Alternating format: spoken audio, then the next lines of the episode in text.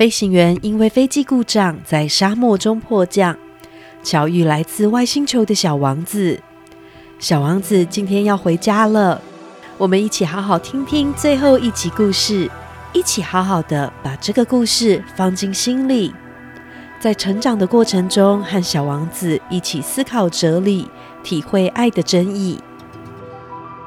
小王子，作者安东尼·圣修伯里。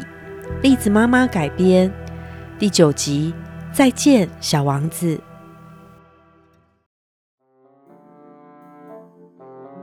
离开狐狸住的草原之后，我遇到一个卖止渴药丸的商人。他说，一个礼拜吃一颗就不用喝水，那个礼拜就可以省下五十三分钟。省下五十三分钟能做什么？我想了想，我应该会用那五十三分钟走去喝水。这是飞行员迫降到沙漠上的第八天。飞行员边听着止渴药丸的故事，边喝下最后一滴水。嗯，你的回忆很动人啊。可是我的飞机没有修好，我的水也没了。唉。如果我还有时间，不慌不忙的走去喝水就好了。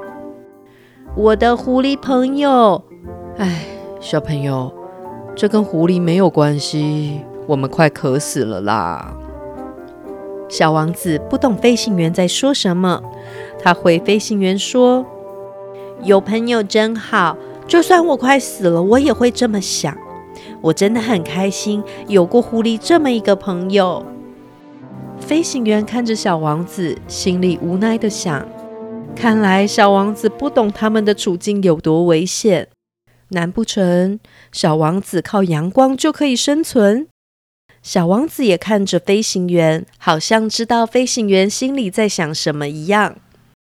走吧，我也渴了，我们去找一口井吧。飞行员环视一望无垠的沙漠，要在这么大的地方找井？要从哪里找起啊？尽管飞行员觉得很荒谬，他还是跟小王子一起出发了。一步一步，太阳下山了，星星在夜空中闪耀。飞行员真的太渴了，渴到整个人晕晕的。他看着天上的星星，觉得自己好像在梦中。小王子说的话好像在他的脑海里跳舞一样。你也口渴了吗？水对心灵有好处哦。飞行员一点也没听懂小王子的回答，所以他没有接话，因为他知道，就算他继续问小王子，也不会得到答案。小王子走累了，找了个地方坐了下来。飞行员也挨着小王子坐下。小王子沉默了一阵子，说：“星星很美，因为有一朵看不见的花。”没错。沙漠很美。飞行员和小王子坐在沙丘上，没有任何声音，没有任何其他的东西。不过，好像有什么东西在寂静中散发着光芒。沙漠很美。因为有个地方藏了一口井，飞行员突然明白了。他想起小时候，他曾经住在一栋古老的房子里，传说那栋房子埋着宝藏，不过没有人找到过，也有可能是没有人试着找过。但因为这个宝藏的传说，让整栋房子充满了魔力。飞行员对小王子说：“对。”不管是房子、星星或沙漠，我们是看不见那些让它们变美的东西的。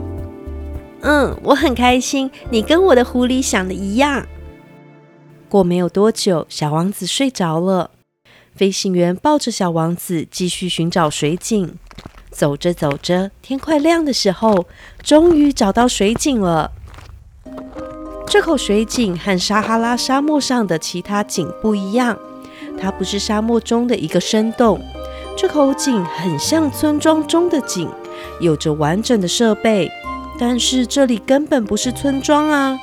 飞行员以为自己在做梦呢。他用水桶打起水来，水面上映着太阳的倒影。小王子享受的喝着水，说：“你们这里的人在花园中种了五千朵玫瑰，却找不到自己想要的东西。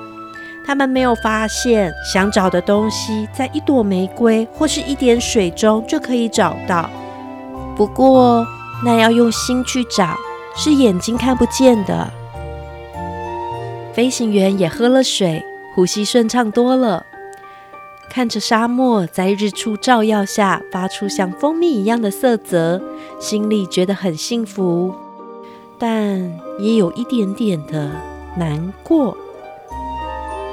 为什么飞行员会有点难过呢？请你遵守承诺。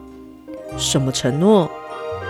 你答应了要帮我的羊画一个嘴罩啊！我要对我的花负责。飞行员用铅笔画了一个嘴罩，并把画递给了小王子。飞行员的心情沉重了起来。你打算做什么？你知道吗？明天我就来地球满一年了，我就降落在这附近。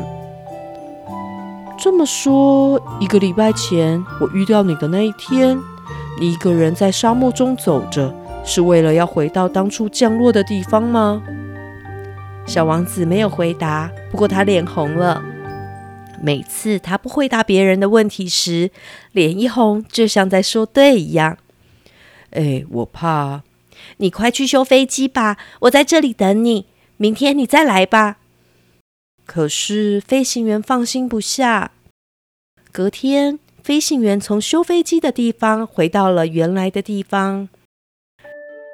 看到小王子两脚悬空的坐在墙上，他全身闪闪发光。他看着飞行员：“恭喜你，你终于修好飞机，可以回家了。”“你你怎么知道？我正想跟你说，我修好了飞机，原本以为根本修不好的。”“我也一样，我要回家了。”飞行员看着小王子在闪闪的金光中笑着说。我有你的绵羊，有绵羊的箱子，还有嘴罩。我的星星现在出现在我降落地点的上空。我要回去了。我的星星太小了，我现在没办法让你看它在哪里。尽管如此，夜里你要记得抬头看看星星。我的星球就在满天的星星之中。小王子笑了起来，他继续说。每个人眼里的星星都不一样，在迷路的人眼里，星星会告诉他方向。对有些人来说，星星只是夜里微弱的光亮。对于我在外星球遇过的商人来说，星星就是金子。而你，希望以后你看到满天的星星，会想到我在我的星球上对你笑着，你将会拥有一颗会笑的星星。很高兴遇到你，你永远都会是我的朋友。小王子说着说着，身上的光芒越来越亮。飞行员看到小王子的身体慢慢化为一点一点的金光，像是非常多的小萤火虫一样，慢慢的往星空中飞去。飞行员非常的哀伤，他的朋友走了。以后不知道还有没有机会再相见。哎，等等，还有一件很重要的事情。飞行员帮小王子画了嘴罩，但是没有画上皮带。嘴罩要怎么系在绵羊的嘴上呢？飞行员只好对自己说：“小王子每天都会帮玫瑰花盖上玻璃罩，而且他肯定会好好看好绵羊的。”飞行员边想边看着星空，满天星星温柔的微笑着，他感到很幸福。小坚果们，以后如果你们有机会到非洲旅行，找找看有没有让你觉得在微笑的星星。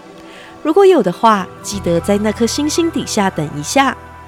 这时候，如果有个满头金发的孩子向你走来。如果你问他问题，他不回答，那你应该知道他是谁了吧？小王子的故事结束了。今天栗子妈妈就不念念叨叨我自己的想法了。小坚果们，你们也想想吧，想想整个故事，想想什么事情对你而言是重要的，想想谁是重要的人，把你的想法写下来，跟栗子妈妈分享吧。等你长大之后，还可以再听一次这个故事。到时候有什么不一样的想法，也记得还要跟栗子妈妈说哦。下个故事再会，大家拜拜。